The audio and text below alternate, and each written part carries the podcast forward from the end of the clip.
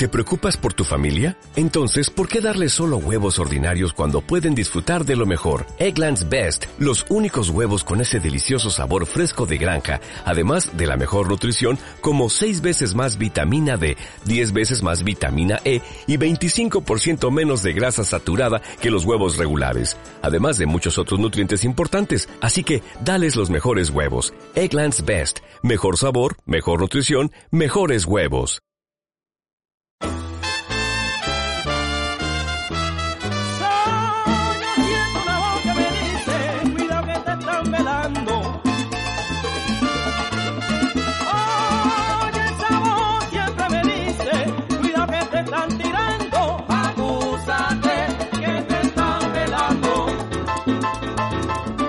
Y a juntarnos, que la revolución es una fiesta.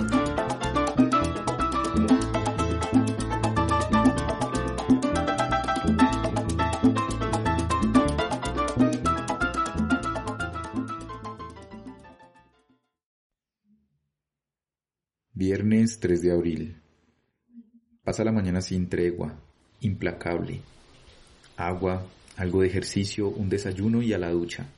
Preparo mi almuerzo, lentejas y arrocito será seguramente el fuerte para pasar la tarde.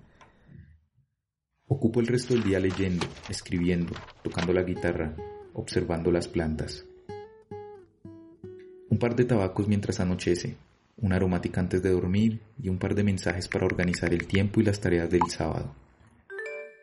Concluyo antes de la medianoche una serie que venía siguiendo desde el mes de enero y como siempre, me siento recargado y lleno de motivos al terminar este capítulo. En fin, antes de dormir y durante la medianoche un par de llamadas, historias de amores y de tusas en tiempos de coronavirus, las discusiones en el apartamento vecino, subidas por el alcohol, convertidas en figuras siniestras que me rodean el ocio cuando cierran las cantinas. Puede que sus escenarios se hayan clausurado, pero los personajes y sus tragedias no desaparecen. Sábado 4 de abril. No logré dormir bien. Intentar contener el desorden vecinal en la casa me costó el sueño y el descanso. Desde la noche anterior dejé para el almuerzo unas arvejas en agua. Despierto antes de las 8 a.m. De mal humor, por supuesto. Me ducho, me alisto. Arepita y chocolate es el combustible con el que arranco el día. Un par de libras de arroz, panela, espaguetis, bocadillo y azúcar es lo que empaco para dirigirme al centro. Fueron casi 15 días sin salir, exceptuando los cortos momentos para abastecer el apartamento con algo de comida. Sin embargo, desde los primeros días he sentido que muy poco ha cambiado mi rutina durante este tiempo de confinamiento. ¿Será que desde hace mucho vivo confinado? Claro, sin empleo formal, sin oportunidades ciertas para continuar el proceso de formalización universitaria y sin el ánimo para incorporarme a un mercado laboral con nulas garantías, significa un reto para mí en este último año, Nunca permitir que dejase de circular dineros con par trabajos que realizo, en especial como mesero de un restaurante y administrador de un bar, ambos negocios en el mismo local. Por otro lado, la frontera de la informalidad es el claro oscuro del anonimato, así como el transitar sin prisa y sin pausa por los márgenes de la ciudad me ha dotado unas piernas ágiles que disfrutan ser el motor de una bici, el caballito que solo puede compartir vía manteniéndose de nuevo, al margen, en las grandes vías y de los vehículos motorizados. Así las cosas, el parque, la biblioteca, un par de horas trabajando y la soledad fueron los lugares y los ritmos que marcaron mis días antes de la pandemia. Cómo cambian las cosas, con lo difícil que es ganar hábitos y rutinas propias.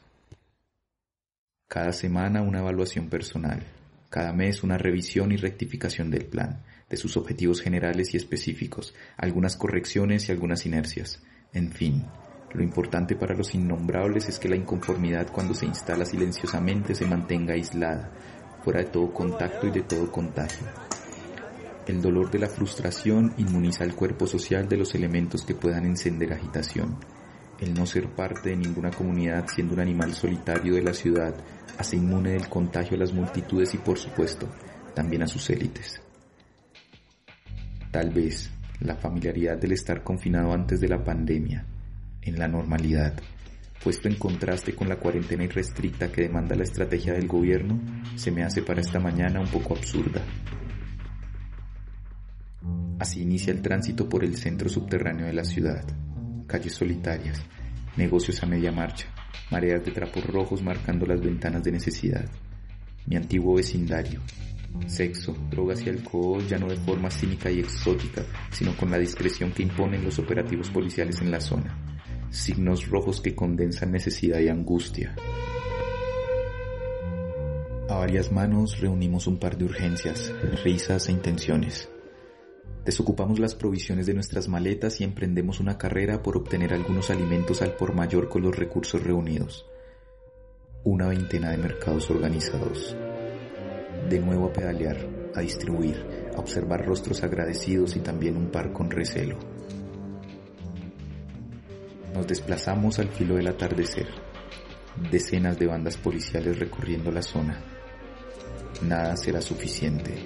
Ni lavar las manos cada tres horas, ni duchar este cuerpo sudado, ni los suspiros de intimidad antes de dormir. Continúa el encierro y la marginalidad ya venía de antes. Tengo el presentimiento de que después de la estación pandemia no vendrá estación esperanza. De ser así, siento el consuelo de que antes no perdí este juego y de que no faltará valor para el que vendrá.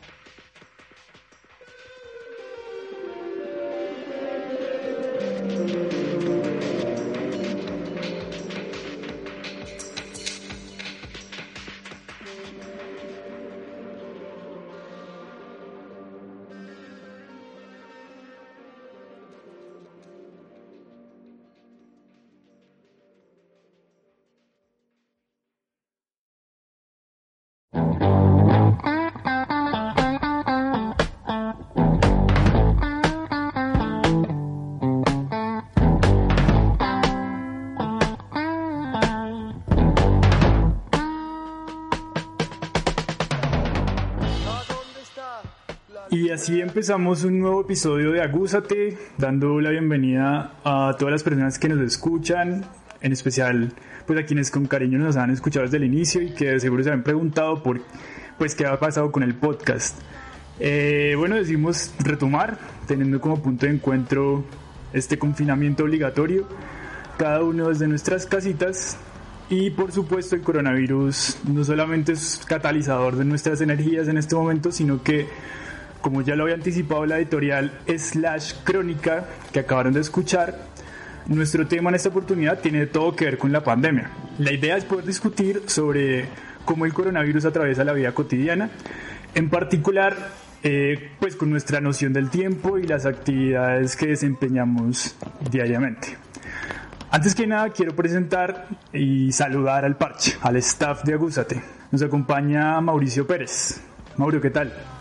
¿Cómo vamos? ¿Todo bien en casita? ¿Juicioso? ¿En pandemia? Bien, todo tranqui, extrañándoles.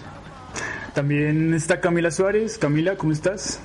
Bien, Diego, muchas gracias por volvernos a reunir aquí en Agúzate.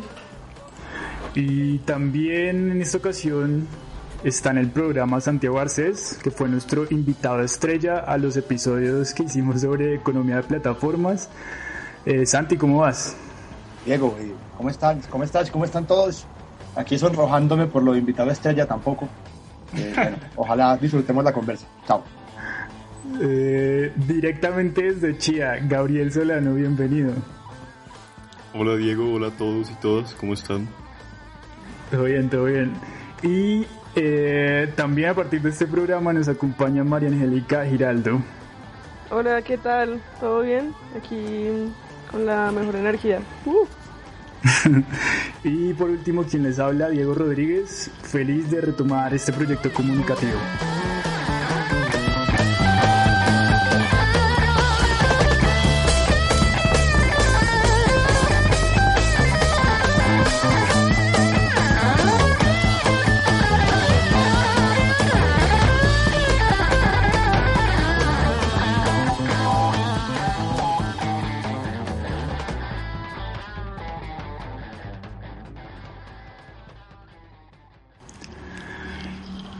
Bueno, ¿qué les parece si empezamos la discusión?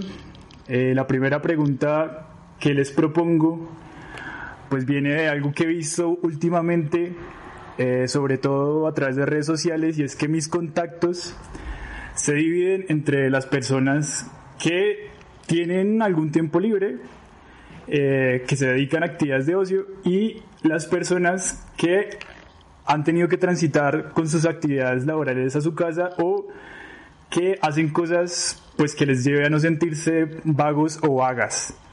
Esta tensión creo que se resume muy bien en esa disputa que se dio en redes sociales por una por una imagen que más o menos dice como si no sales de esta cuarentena con un libro leído, un negocio nuevo, más conocimientos, no te faltó tiempo sino disciplina.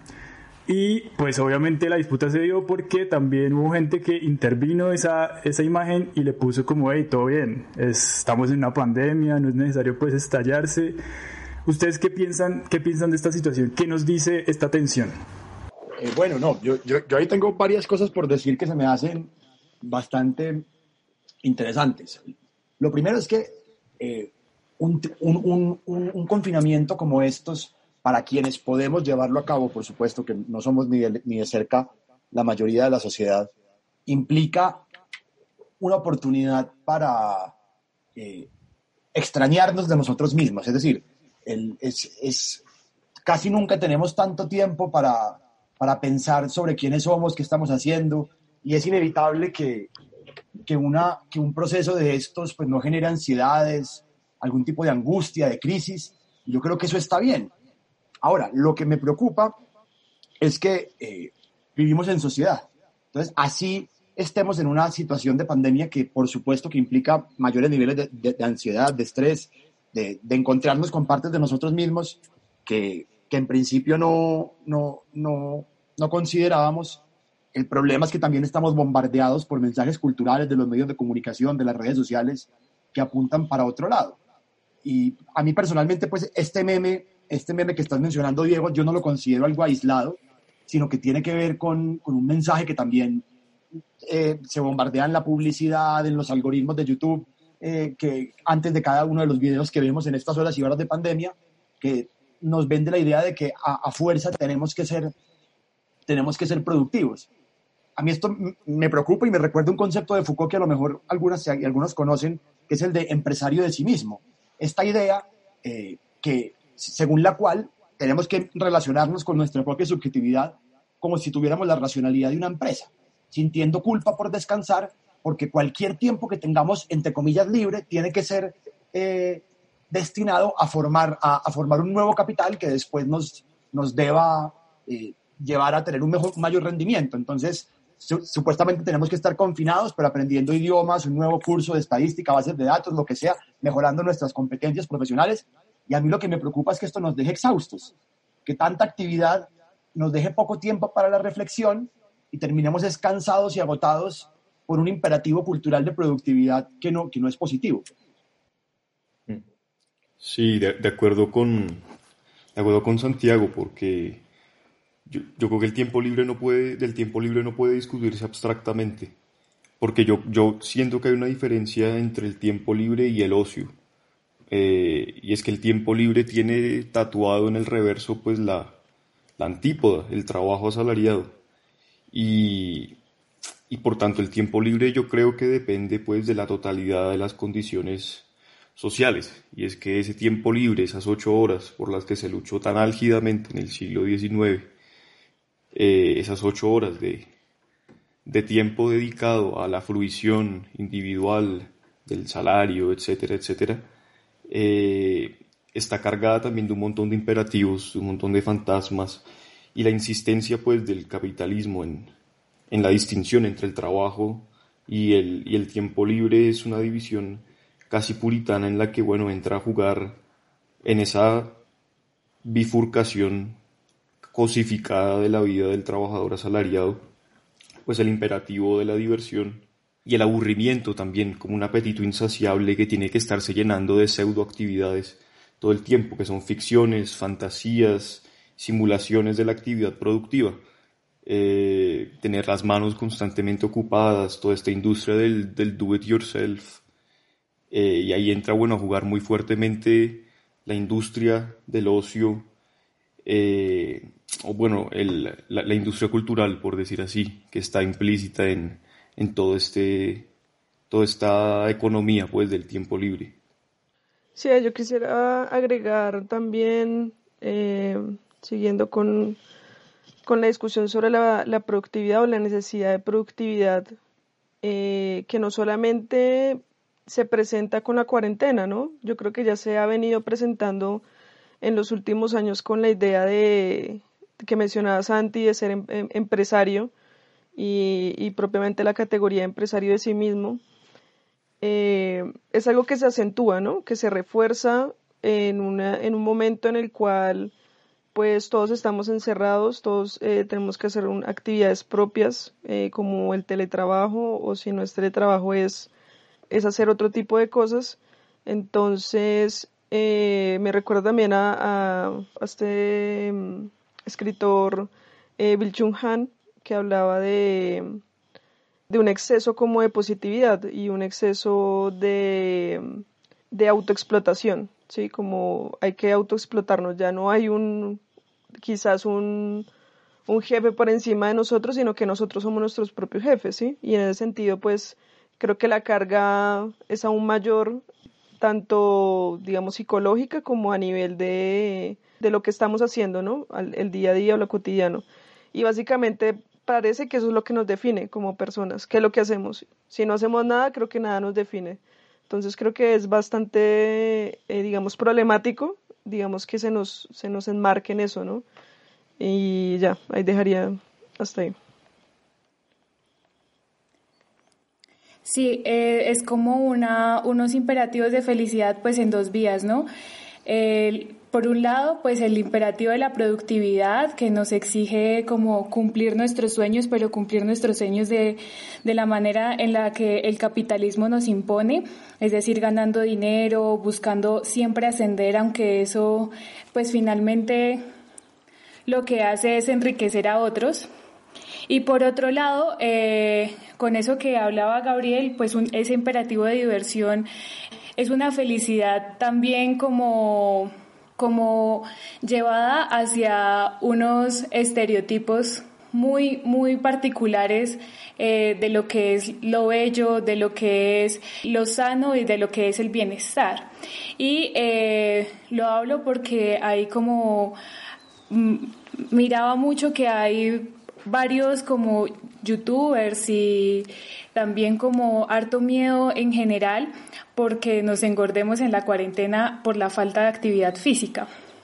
Y esto, más allá del estar sano, se está volviendo también una, una vuelta a la sí, como una profundización otra vez de la, de la gordofobia y de los diversos eh, estereotipos de belleza machistas que nos imponen a las mujeres sobre todo. Eh, y no sé, como el, el estar modelando siempre con una cara perfilada, el estar mostrando nuestros cuerpos siempre sanos, el estar diciéndole a la gente que estamos bien todo el tiempo y que estar como no estamos nosotros es estar mal, es, es decir, estar gordos o gordas. De pronto quisiera intervenir en vía eh, de, yo creo que si bien es cierto que en esta cuarentena como que se ha presentado esa discusión entre el tratarse a uno mismo como su mejor empresa y seguirse formando pues para el mundo del trabajo, creo que también hay una serie de prácticas que están entre eh, cultivarse a uno mismo y tratarse a uno como su mejor empresa. Es como un claro oscuro, ¿sí? En el que tiene que ver un poco pues como el ejercicio, tiene que ver un poco pues como un par de lecturas pero es como si uno se, como si por lo menos yo me ubicara como en esa línea de frontera que sirve para contactar un lado y el otro, es decir, prefiero realizar prácticas que me permitan de alguna manera eh, lograr asumir los retos pues del mundo del mercado y del trabajo definitivamente es algo que no creo que pueda dejar de hacer por ahora pero también que me permita eh, cultivarme a mí mismo dado el caso de que no todo está en disposición del mercado, ¿sí? Entonces creo que el ejercicio, eh, alimentarse más o menos bien, mm, qué sé yo, consentirse un poco, escribir un poco, realizar este podcast, eh, se, se, se ubica como en la frontera entre un lugar y el otro. No sé ustedes qué piensen. Sí, yo creo que mm, yo creo que el, el, meme o el post en Facebook que nos, nos relataba Diego eh, es como que demuestra más o señala más como una obligación, ¿sí? Como que la obligación es que tú seas productivo, pero un productivo del que, del que menciona, ¿no? O sea, el productivo de sacarse un curso, el productivo de montar un negocio, de decir, el productivo que al final, después de la cuarentena, quizás eso te va a significar dinero, ¿sí? Pero pues no nos habla de un productivo de, de bienestar social, ¿no? De bienestar mental, de bienestar intelectual, de bienestar emocional, sino que nos habla más, más de, un, de una productividad, si se quiere, mercantil o, monetaria, ¿sí? Entonces creo que el, eh, quizás el claroscuro puede estar ahí, ¿no? O sea, realmente, eh, digamos, ser productivos, pero ¿para qué? ¿Sí? Para, para nosotros, para nuestro crecimiento propio, digamos, eh, espiritual, de alguna, llamarlo de alguna manera, o, o de cierta manera para después alimentar el, el, el mercado, ¿no? alimentar la, eh, la fuerza de trabajo, qué sé yo.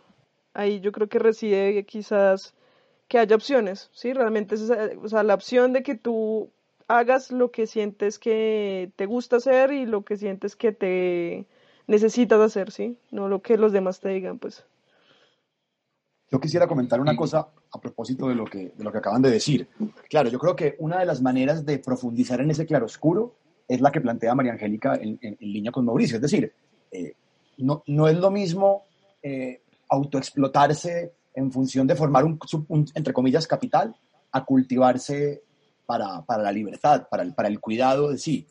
Sin embargo, tampoco es, es, es fácil del todo separarlos, ¿no? Eh, digamos que hay, hay, hay muy en la línea de Gabriel, hay una, hay una serie de elementos estructurales que permiten conectar eso que sentimos y eso a lo que empujan al individuo con problemas pues económicos generales, el, imperativo de rentabilidad y de acumulación del capitalismo. Mm. Eh, es decir, esta idea de que el, el, dinero no puede dejar de invertirse para, para generar más dinero es un imperativo estructural que condiciona nuestra subjetividad, es la manera como nos relacionamos con nosotros mismos. Entonces, a, a, veces, a veces me temo que aunque quisiéramos insistir en que se trata de acciones de libertad para cultivarnos a nosotros mismos, lo que hay también es de fondo un, imperativo de que quedemos exhaustos. Y sin embargo, la, cosa es tan compleja que sin disciplina no cambiamos el mundo también. Eh, sin, disciplina tampoco podemos eh, resistir los, las pasiones tristes o los afectos tristes a los que nos lleva el capital y el mercado es una cosa, es una cosa paradójica y, y mm. tampoco, tampoco me queda claro cómo, cómo borrar la, la línea. Sí, a propósito de lo que decía Santi, quería también hacer mención del asunto, que igual creo que hay un lugar también eh, con una intensidad particular en esa atención y es aquellas personas que ocupan su tiempo y se fabrican también en el asunto de los activismos varios, ¿sí? Y creo que eh, el asunto del ocio, la actividad y, el mercado eh, se cruzan también en tanto no solo se trabaja para cultivarse a sí mismo, no solo se trabaja para el mercado, sino que se trabaja también para resistir y no hay otra manera de resistir eficazmente que trabajando y optimizando un poco los asuntos de disciplina, de estudio, de organización, tanto del tiempo como de los recursos con los que se tiene. Entonces, mm, me parece que es una línea, es un lugar bien intenso el pensarse cómo resistir, eh, cómo hacer mejor lo que se puede hacer mejor con lo que se tiene y que de alguna manera exige mayor disciplina, mayor trabajo, mayor distribución y mejor distribución de los recursos. Me parece que es uno de los lugares, pues, y como de las paradojas en las cuales se encuentran el mundo del activismo, pues. Sí, de acuerdo. Em, yo recuerdo con, todas, con toda esta situación y con este claro oscuro que ustedes mencionan, una, la, frase que, que señalaba la, la, puerta de la entrada de, de Auschwitz, del campo de concentración, el, trabajo los hará libres. Y yo, yo veo en este claroscuro una ambigüedad del trabajo, pero también una ambigüedad de los recursos y las estructuras dispuestas para bueno, la formación digital, para el conocimiento en general. Una ambigüedad que está bueno en, trabajar sí, pero trabajar trabajar para quién, quién es el sujeto del trabajo, quién aprovecha el trabajo. Eh, entonces esa, ambigüedad también en el conocimiento, entre el, el conocimiento para la formación, el conocimiento para el desarrollo del, del espíritu, por decir así, y lo que, lo que, lo que sería el general intellect, o sea, un conocimiento rigurosamente cortado para la valorización de valor, para la capitalización.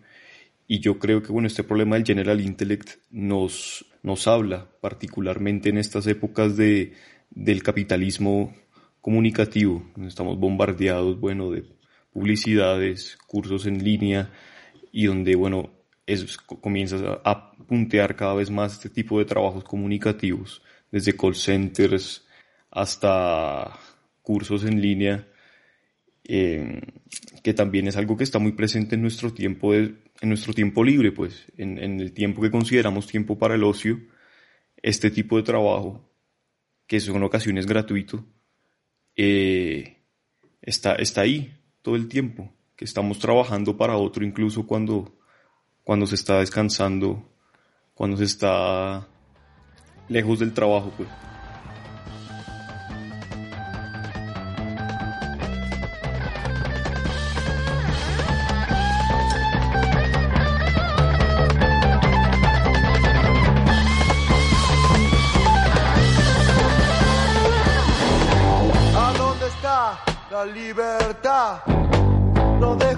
De pensar. Quizás la tengan en algún lugar. Yo quería pasar, digamos, también a un tema que me parece interesante, porque está esta crítica a la hiperproductividad, a la dominación del trabajo sobre el tiempo de vida pero vemos que este confinamiento ha supuesto también que haya ciertas labores que definitivamente no puedan parar. Eh, no sé si, si les parece que pudiéramos hablar de, esas particularidades. Eh, sí, de hecho, eh, pues para las madres, para las mujeres en general, el trabajo se va a intensificar al 100. En un momento de pandemia lo que van a ver es primero una intensificación de los trabajos eh, de limpieza por el pánico que genera una pandemia y de la infección de una pandemia no solo de ella sino de quienes integran la familia. Segundo, eh, el estar pendiente todos los días de los hijos y las hijas, porque ahora como con, la educación virtual ella también tendrá que estar pendiente de si se desarrolla de la mejor manera o no.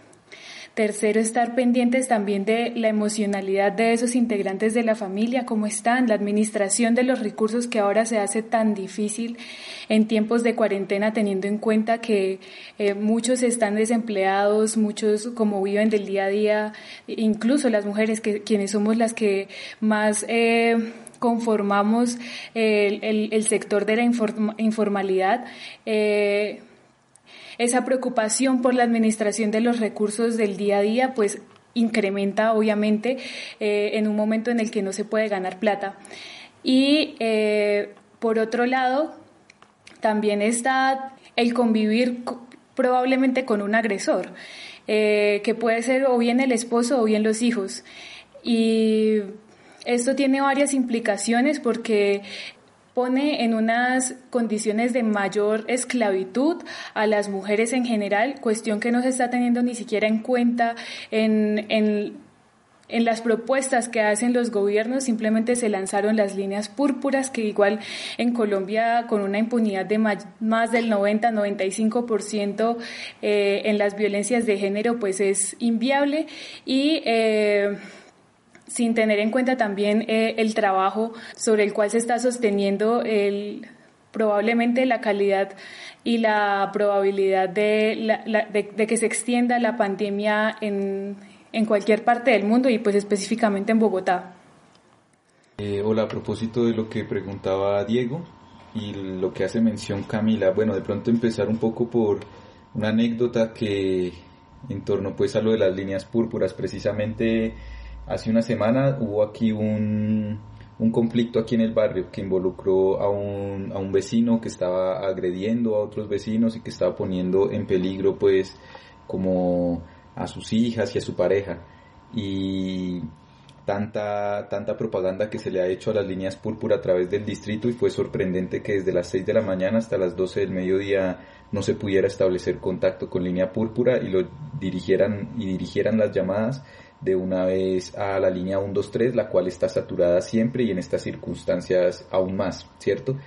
Pero es interesante que se recibió apoyo jurídico eh, y emocional de una iniciativa autogestionada eh, de una colectiva de mujeres que se llama Red de Solidaridad de Mujeres, con menos presupuesto, con menos personal a disposición y con eh, menos recursos que el distrito, lograron brindar un apoyo mucho más eficaz que el distrito con toda la capacidad que tiene. Eso me parece muy interesante y es que ha sido, han resultado ser más eficaces, por ejemplo, en esta, en esta anécdota, resultó ser más eficaz eh, la autogestión, la organización y el apoyo de mujeres solidarias eh, frente al uso electoral que hace precisamente la administración distrital de las banderas y de las luchas de las mujeres. Lo otro que quería decir ahora sí con respecto a lo que preguntaba Diego es eh, otro tipo de trabajos que, que se han vuelto pues que igual se ponen al frente en esta situación de confinamiento, al frente en las calles, es decir, sin dejar de, parar. Eh, ha sido muy visible pues como el, el, oficio de la mensajería y los servicios a domicilio, ¿sí? Creo que eh, han sido principalmente jóvenes, mujeres y hombres quienes se ponen de nuevo al frente, se exponen a lo que se presenta eh, y eh, se comprometen pues a poner a circular las necesidades que se requieran pues que requieran un servicio domiciliario.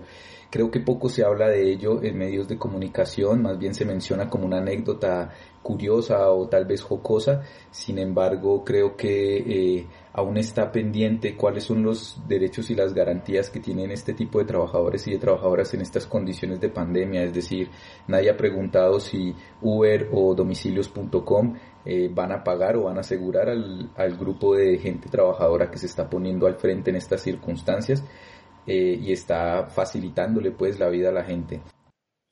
Eh, sí, de, de, de, acuerdo con, de acuerdo con Mauricio, porque me, me parece también que esta coyuntura pela el cobre en, entre lo que es esa relación, esa, esa categorización entre trabajos esenciales y no esenciales, que tiene, por supuesto, una, una forma de determinarse en los salarios, en las formas de relación laboral, eh, como, como muchos de estos trabajos que se consideran normalmente trabajos no esenciales, por ejemplo los del sector servicios, las personas que reciben propinas, que las propinas son una forma bueno, de explotación muy particular que globalmente considerado, socialmente considerado, es que una parte de la clase trabajadora está encargada de, está encargada de la relación laboral de personas que están trabajando pues sin recibir un salario directamente del patrón. Y como incluso personas en, en economía de plataformas, eh, trabajadores pues de este capital comunicativo que les mencionaba antes, están en relaciones laborales que ocluyen la relación laboral. Por ejemplo, estar en Rappi, donde no se es empleado, sino, sino socio, y bueno, todos estos empleos precarios que son hoy curiosamente los trabajos esenciales y son los que tienen que salir y también los trabajadores eh, rasos, pues, y me parece que lo que pela el cobre es justamente cuál es el principio del valor en la sociedad no son los trabajos manageriales que hoy están dedicados pues a los despidos masivos, al recorte de salarios, sino que se ve en esta coyuntura que el valor viene del trabajo, que el valor viene del trabajo de la clase trabajadora y no de la especulación. ahí tengo un par de cosas por aportar en, en esta discusión, pero si, si, si, no les molesta me devuelvo un poco, porque bueno, la pregunta es precisamente qué trabajos pueden parar y qué trabajos no pueden parar, pero como, como, como creo, creo que es claro, eh, incluso mucha gente que está en la casa está trabajando. A, algunos serán eh, trabajos manageriales, pero pues otros no. Otros serán pues otro tipo de producción de, de bienes y servicios de, del sector público, del sector privado o del tercer sector, las ONGs, las fundaciones sin ánimo de lucro. Eh, ahí lo, lo primero que me, que, que me, gustaría anotar es que el, el, el teletrabajo también tiene sus desventajas para el patrón. Yo, yo creo que a propósito de la, de, la referencia Foucault con lo de empresario de sí mismo, tenemos el, el, el riesgo de, de, ver la cosa como, hombre, como excesivamente monolítica, como, como que nos gobiernan y no podemos hacer nada. Pero no, si el, si el teletrabajo tuviera, sus ventajas, tuviera ventajas absolutas para el capital, pues hombre, ya lo habrían generalizado. Entonces, eh, ¿cuál, ¿cuál, es la principal desventaja? La dificultad para el control. No le queda tan fácil a las gerencias controlar a los trabajadores a través de, del teletrabajo, así haya en mil herramientas digitales como Google Meets o Hangout o Zoom. Eh, así el, el, profesor diga, por favor, prendan la, prendan la cámara, estudiantes, para ver que me están poniendo atención. El control se dificulta. Por supuesto que el reverso de esto es que hay un borramiento en las fronteras entre mundos de vida, que es lo que hemos planteado. El mundo de vida y el mundo laboral, al, al diluirse y al, y al, volverse más porosas las fronteras, hombre, pues hay, hay, hay gente que, que, ya no sabe cuándo es su tiempo libre y cuándo está trabajando. No en el sentido en que hablábamos de que, el, de que el tiempo libre también puede ser trabajo para el capital, sino en el sentido clásico de que no tengo muy claro a, qué horas descanso y a qué horas produzco. Entonces, aquí tenemos situaciones paradójicas donde hay gente que con el teletrabajo trabaja menos, sin duda, pero también hay gente que con el teletrabajo trabaja más, como nunca, mm. Como nunca. Y, y ambas caras de la moneda hay que tenerlas en cuenta, teniendo en cuenta pues que para, para el tampoco es que nos estemos controlando todo el tiempo nosotros mismos y que estemos besando la cadena de nuestra dominación. Las gerencias todavía controlan el trabajo, ya sea teletrabajo o ya sea en la empresa. Con respecto a lo de la, la tensión entre, traba, entre trabajos esenciales y, tra y, trabajos no esenciales, pues muy en la línea de lo que decía Camila, eh, esta coyuntura como otras, pero de nuevo esta coyuntura va a arrojar al centro del, del, del debate político la importancia de los cuidados, del trabajo reproductivo, eh, porque es, es, es decir, y, y, eso ojalá que eso podremos hablar más tarde, pues habrá espacios para la politización y para la lucha. Pero a mí sí me preocupa algo con esto de los trabajos esenciales y no esenciales. Eh, yo siento que estamos como en la línea de reconocer, no nosotros en particular, pero sí la sociedad, como de reconocer de manera lastinera eh, a nuestros héroes. Y no me refiero solamente, como han dicho los medios, a, a los trabajadores eh, de, de, la salud, sino también a la mensajería, a la gente que, que garantiza el, el, suministro de alimentos. O sea, eh, como gente imprescindible. Pero yo quiero aquí voltear la palabra, imprescindible o prescindible. Prescindible, porque precisamente es la gente que tiene que trabajar, porque el trabajo es esencial para que otras vidas sí puedan ser vividas, para que otros debates en esas vidas sí puedan ser dadas. Que si se asume la cuarentena, que si somos empresarios de nosotros mismos. Es decir, creo que mal haríamos, mal haríamos en, en no cuestionar este relato heroizador de los trabajos esenciales, porque usted, usted puede volverlos heroicos tanto por derecha, como de manera lastinera, sin cuestionar sus condiciones laborales, como por izquierda. Usted simplemente puede decir, no, porque hay que reconocer los derechos laborales y mayores ingresos, pero el debate político de fondos se nublaría, que es cuál. Hay que construir una repartición más igualitaria de los cuidados, de los trabajos esenciales, para que todas las vidas puedan ser tengan la posibilidad de, de, ser plenamente, de estar plenamente desarrolladas, de desarrollarse en plenitud. Y no unas vidas con, bueno, con buenos derechos laborales, digamos, pero al frente, pues, de la, de, del peligro permanentemente, mientras, o, mientras minorías de privilegiados o de sectores medios sí pueden llevarla suave. Yo quería eh, reforzar un poco mm, la, la, la, la idea de Camila y, y pues también la pregunta, ¿no? Eh, reforzarla en el sentido de que, digamos que la, una de las reivindicaciones o de las, quizás las consignas más fuertes del, del movimiento feminista en los últimos años ha sido de que si las mujeres paran para, para el mundo, ¿sí?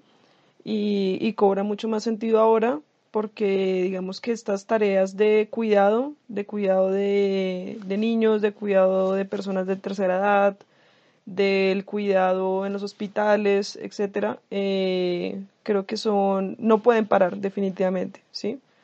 Y eso, digamos que marca mucho más, pues, y pro problematiza, digamos, cuáles son los, a qué se exponen los trabajos, digamos, históricamente feminizados, ¿sí? y además sumándole pues a lo que ya mencionaba Camila de que los, el trabajo de limpieza, sí, de desinfección de las ciudades, de los lugares, de los edificios, etcétera, eh, son mayoritariamente lo hacen las mujeres y por ende las mujeres son las más expuestas al, al, al contagio, ¿no? Del virus. Eh, eso por un lado. Por el otro lado, creo que también es preocupante el hecho de que según el número de conteos, por lo menos en Bogotá, la mayoría se han dado en, en los barrios, digamos, clase media altos, en las localidades de Subo y Usaquén, pero al parecer, digamos que las muertes se han presentado mucho más en los barrios populares. Y eso, digamos que eh, es preocupante porque en los barrios populares son las personas que, que más ocupan estos cargos, ¿no? Los, el cargo de, de los cuidados, el cargo, los cargos de seguridad de los edificios, de seguridad de, de las ciudades, eh, los cargos de domiciliarios, sí, son las personas que, que están más expuestas al contagio y que por ende también tienen más dificultades para acceder a una, a una salud pública, para acceder a un, a un hospital más cercano. Los hospitales eh, públicos en Bogotá tienen muy poca capacidad de, de, de unidad de cuidados intensivos, entonces creo que eso es un, o sea, creo que ya las cifras lo dicen, ¿sí?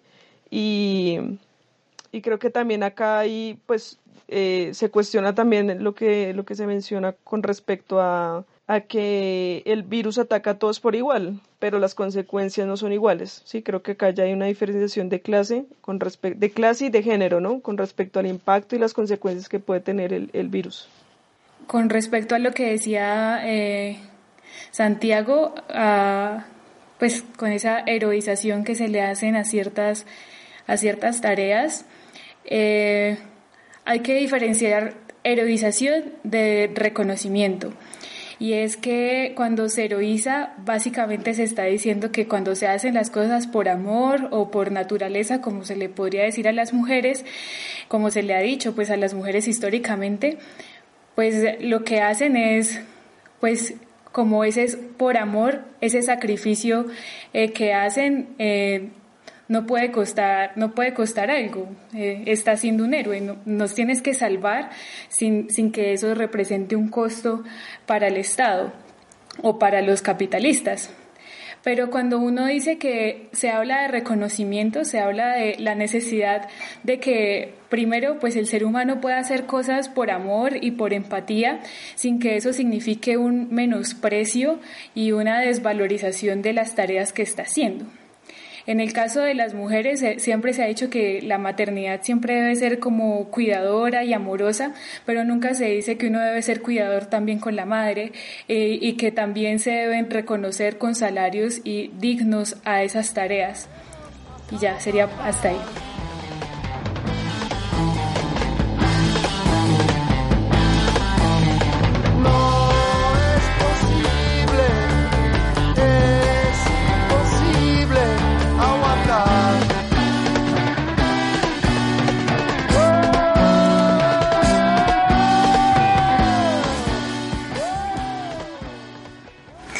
De pronto entre las contradicciones que hemos visto, sobre todo en los últimos días, frente a las condiciones que, que hay para poder sobrellevar esta situación de una manera pues tranquila o digna por lo menos, pues aparece el tema de que aún, aún cuando existen programas digamos estatales y también unos ejercicios espontáneos de atención o de asistencia a las carencias que existen, pues la gente sale, la gente sale porque el hambre agobia. Les iba a preguntar a ustedes qué piensan si se ha despertado o se ha generado mayor solidaridad a raíz de esta contingencia o tal vez nos hemos aislado más como, como pueblo. Bueno, yo, yo en primer lugar, pues yo veo que muy por la línea de lo que, de lo que hablábamos antes, de lo que está en juego en el heroísmo, en la, en la heroización, que lo que yo pienso es que es un fetichismo, o sea, una relación social compleja, de precariedad, una situación social compleja aparece pues encarnada y se juega, se disputa como si fuera una persona individual, un grupo individual y particular que está haciendo tal o cual cosa. Y eso va tanto positivamente para el gremio médico precarizado, para los trabajadores de servicios, pero también va negativamente en el sentido de, de cómo se ha acentuado pues también una vigilancia en los barrios, una criminalización de la persona que tiene que salir a comer, una infantilización de la persona que sale, que sí, que, que, que, pues pone en tensión un problema social complejo, pero que está fetichizado en esa persona individual como si fuera culpa de esa persona que sale a, a buscar lo de comer, que sale a trabajar. Entonces sí, es, es eso. Yo tendría como esa primera opinión yo, yo creo que eh, va como en, en dos vías, ¿no? O sea, la solidaridad eh, se ha presentado, digamos que en unas, en algunos casos de manera muy explícita, o sea, el tema de, de poder eh, donar para hacer mercados, de donar para un mínimo sustento de las personas, sí, creo que en ese sentido se ha expresado de cierta, de cierta manera la solidaridad, hasta el mismo un tema de, sí, de salir a aplaudir eh, a los médicos que como ya lo hemos mencionado pues ahí, es bastante problematizador pero digamos que para las personas que lo hacen de manera genuina eh, sí parece que, que, es un acto de solidaridad sí sin embargo pues se han presentado digamos que casos ya de, de crisis humanitaria eh, muy fuertes en muchos barrios de, de las ciudades principales y, y, de pueblos, de municipios donde el Estado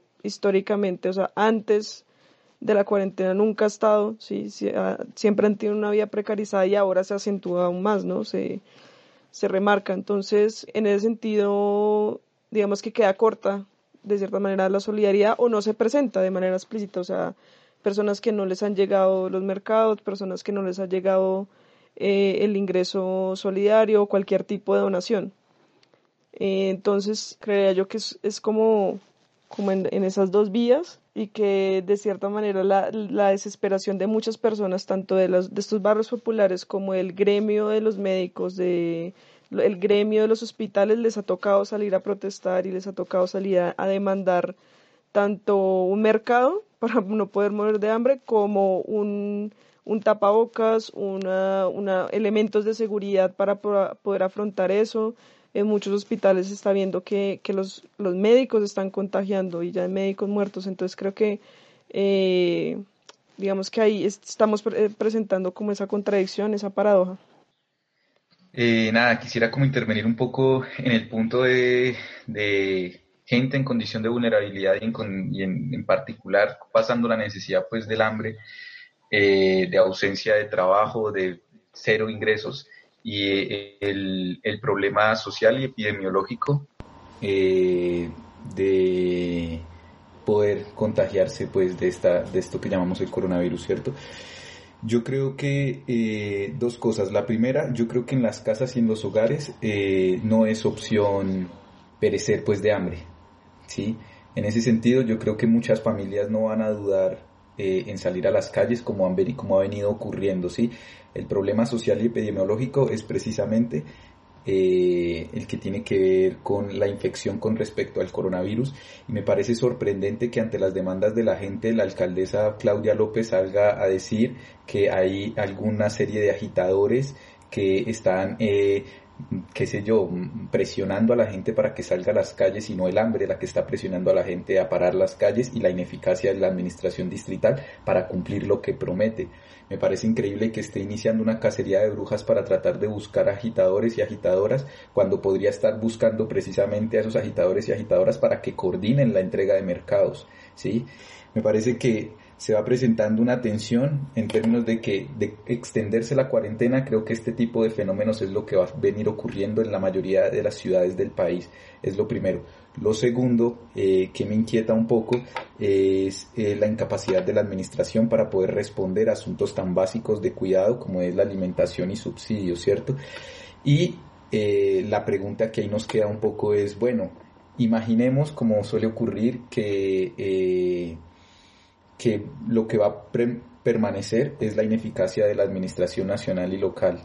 eh, pienso yo o quisiera plantearles ustedes qué piensan pues que nos correspondería hacer aquellas, además de la solidaridad, además de los buenos gestos, eh, cuáles consideran ustedes que pueden ser puntos en los cuales pudiéramos tejer algo de organización, algo de acción, teniendo en cuenta que los trapos rojos ya le hicieron el favor al distrito de identificar cuáles son eh, las zonas, los barrios con mayor vulnerabilidad eh, económica en la ciudad, ¿sí? Sabiendo que en la ciudad hay, si bien hay una infraestructura institucional ineficaz, hay una infraestructura social que está compuesta de colectividades y figuras que han crecido y se han formado en los barrios, ¿sí?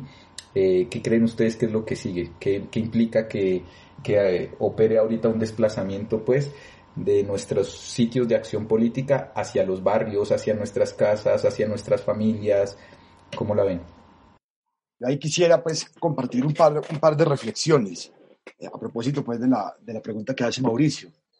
Yo creo que esta, esta coyuntura en muchos niveles, eh, en todo lo que hemos hablado, tanto dentro de la casa como en, como en la calle, nos plantea oportunidades oportunidades que se pueden eh, encauzar a partir de consignas concretas. Por ejemplo, e, e, empezando por, por la calle y la, situación pues, de, vulnerabilidad y de, y de, hambre que estamos, que estamos atravesando, a, nivel global se viene discutiendo acerca de la necesidad de instaurar un ingreso mínimo vital. Un ingreso mínimo vital o renta básica universal que a diferencia de los programas de transferencias condicionadas que, han pues promovido los, los, organismos multilaterales hace muchas décadas de carácter neoliberal, como Familias en Acción y demás, eh, se fundamentaría en un derecho básico, que es que todos los miembros de una sociedad tienen derecho a tener garantizadas sus condiciones mínimas de existencia. Por supuesto que esto no, no resolvería todos los problemas, ni, ni, ni, ni de cerca, pero esa bandera del ingreso mínimo vital o renta básica universal, sin desfinanciar instituciones de protección social, sino construido con base al, recaudo tributario y a, la, y, a la, construcción de un sistema tributario progresivo donde quienes tienen más paguen más, se viene reivindicando como una de las banderas fundamentales del, siglo XXI, como una reivindicación incluso transitoria que podría eh, abrir la puerta a escenarios anticapitalistas, pero que se puede que es compatible, al menos en teoría, con el funcionamiento del capitalismo.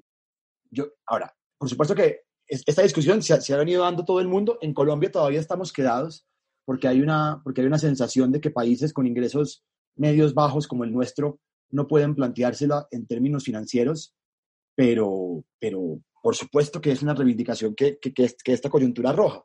Primero. Segundo, la atención de la salud eh, en manos de los privados difícilmente pues, ha demostrado ser ineficiente, ineficiente en, el sentido más tecnocrático del término, frente a una, una crisis de esta magnitud. Entonces yo creo que aquí en Colombia hemos luchado contra la ley 100 hace mucho tiempo, pero ahora, a diferencia de lo que ha pasado antes, siento que el sentido común va a estar de parte de los sectores populares. Les pongo un ejemplo.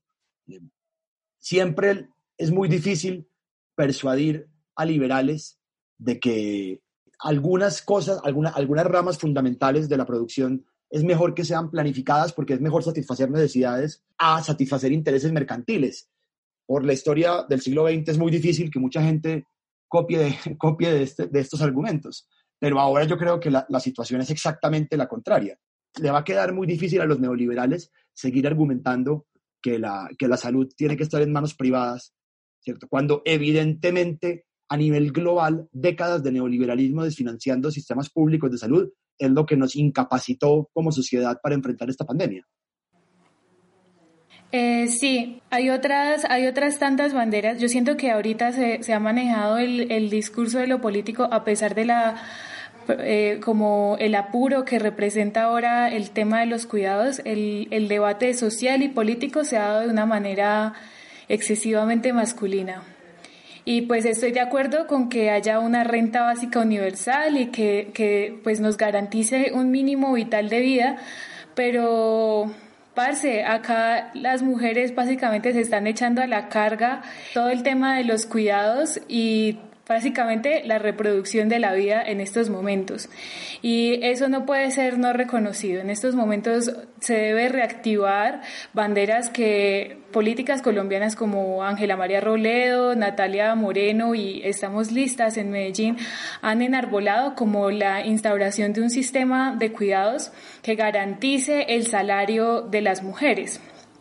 Esto en dos, en dos vías. Primero, que pues en, en, en, caso de una pandemia como estas les sea reconocido y les pueda, eh, pues sí, también ayudar a mantener sus propias vidas este, este tipo de recursos salariales, pero también con la, la finalidad de poder darle una independencia y una autonomía a las mujeres política. ¿Por qué? Porque yo no sé si ustedes han visto las imágenes de las protestas las protestas de Ciudad Bolívar son protagonizadas prácticamente por mujeres. Eh, obvio, los hombres también salen, pero uno ve en, todos los medios quien sale, quien sale a hablar es la mujer eh, con el tema del hambre. Y cuando sale la policía a, a pues sí, a, a tratar de reprimir estas, estas protestas y estos levantamientos es también como una forma de decirle a las mujeres mantente en casa callada, sin salario y sin comida. Entonces, eh, eso por ahí.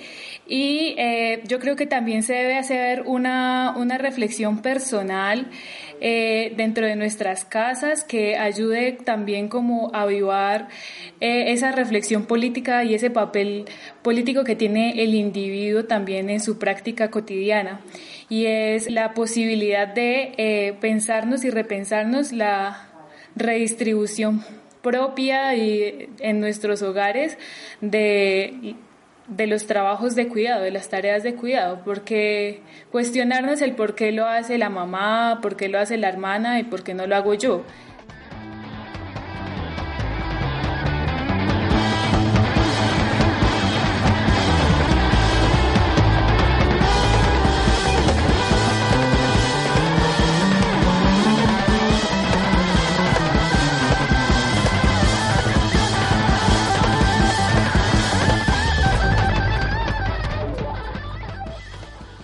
Yo, les quería proponer ya para cerrar el, el episodio que hiciéramos una dinámica de conclusión.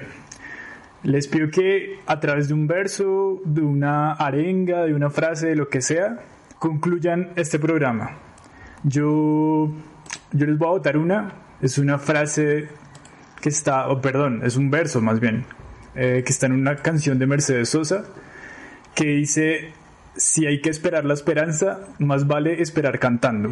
Esa es mi conclusión sobre este programa. Bueno, sigo yo. Que la, que la tristeza y que la rabia nos cultiven nuevas luchas futuras. Voy. Eh, nada, me parece que para los activismos eh, hay una paradoja ahí como entre liderazgos incapaces y situaciones novedosas que nos presentan nuevas dificultades. Yo solo puedo decir organización y comunicación. Nada. Hacernos más fuertes, hacernos más poderosos, hacernos más poderosas. Eh, voy yo. yo eh, justicia fiscal, que sería redistribución de la riqueza, que los ricos tributen más, para no tener una próxima austeridad eh, económica, que sería recortes en la salud pública y en la educación y en todo. Entonces, justicia fiscal para no tener autoridad. Mm, bueno, yo, yo podría decir que nos movamos por un momento de crisis para pensarnos de nuevo el trabajo como clase. Yo quisiera eh, leerles un poema muy breve, son siete versos súper cortos. Mediodía. En lo alto del andamio almuerza el albañil. El viento agita los tablones y quién sabe qué cosa excita el apetito de los gallinazos, que parecen más bien almas de Dios, ángeles negros cuidando a su muchacho. Bueno, y así terminamos entonces este episodio. Les agradezco a Mauro, a Camila, a Santi, a Gabriel y a María Angélica por participar. Y también agradezco a quienes nos están escuchando. Espero que nos sigan en nuestras redes sociales. Nos encuentran como Agusate Podcast. Y nada, estén muy pendientes de las siguientes entregas. Un abrazo y hasta la próxima. Muchas gracias. Gracias. A mis amores, hasta luego.